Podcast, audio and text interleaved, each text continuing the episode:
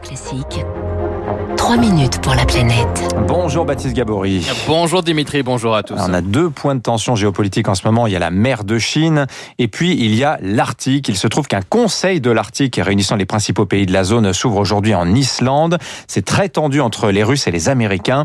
Euh, en effet, la région est devenue le centre d'intérêt stratégique car il y a beaucoup d'hydrocarbures, euh, ressources qui se dévoilent peu à peu avec le réchauffement climatique. Baptiste et l'Arctique est aux avant-postes hein, de ce bouleversement. Eh oui, l'Arctique est la région qui se réchauffe le plus vite, deux à trois fois plus rapidement que le reste de la planète. Christophe Cassou est climatologue, directeur de recherche au CNRS, co-auteur du GIEC. Le réchauffement euh, global depuis le début de l'ère industrielle sur l'ensemble de la planète est autour de 1,1 degré et celui de l'Arctique, donc des zones polaires, est autour de 2,5-3 degrés. En fait, c'est comme une sentinelle. C'est vraiment une zone qui nous renseigne sur la santé planétaire climatique, on va dire, parce que tout est amplifié.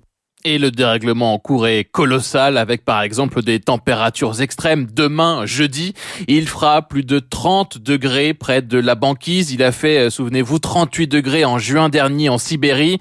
Les records de chaleur se multiplient. Et si l'Arctique se réchauffe plus vite qu'ailleurs, c'est à cause des boucles de rétroaction, notamment euh, ce que l'on appelle l'effet d'albédo, cette capacité de la surface blanche à réfléchir l'énergie du soleil. Quand euh, la surface est enneigée, on a euh, une réflexion qui est entre 70 et 100 du rayonnement solaire. Donc quand ces surfaces enneigées ou englacées euh, fondent, elles sont remplacées par des surfaces aux albédos qui sont beaucoup plus faibles, en particulier l'océan, donc qui va lui capturer l'énergie qui vient du soleil. Et donc on rentre dans une sorte de cercle vicieux qui contribue à amplifier le réchauffement.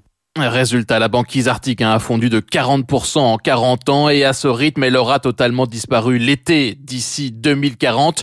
Mais le réchauffement impacte également la calotte polaire du Groenland. Il y a là aussi l'effet d'albédo, mais aussi l'effet altitude. Gaël Durand, glaciologue, spécialiste des calottes polaires à l'Institut des géosciences de l'environnement à Grenoble. L'autre rétroaction qui est importante, c'est la rétroaction par rapport à l'élévation et à l'altitude de la calotte. On le sait tous, hein, il fait plus froid en montagne qu'au bas de la montagne. Si la surface se met à fondre, donc à descendre en altitude, elle se trouve à une altitude plus basse, il y fait donc plus chaud et donc la fonte est accélérée.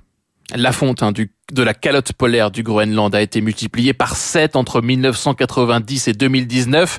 Alors jusqu'à quand va-t-elle pouvoir résister? Peut-être pas très longtemps selon Gaël Durand. Le Groenland est une calotte un petit peu particulière, c'est une petite calotte et donc le Groenland a ce qu'on appelle un point de bascule, c'est-à-dire qu'il y a un moment où en fait c'est plus de la neige qui tombe, la quantité de neige est perdue par la fonte l'été et on n'alimente plus la calotte. Et dans ce cas-là, la calotte elle est irrémédiablement perdue. Et on estime que euh, ce point de bascule se situe à peu près entre 1,5 et 2, 2,5 degrés en moyenne globale. Autrement dit, on est relativement proche de ce point de bascule.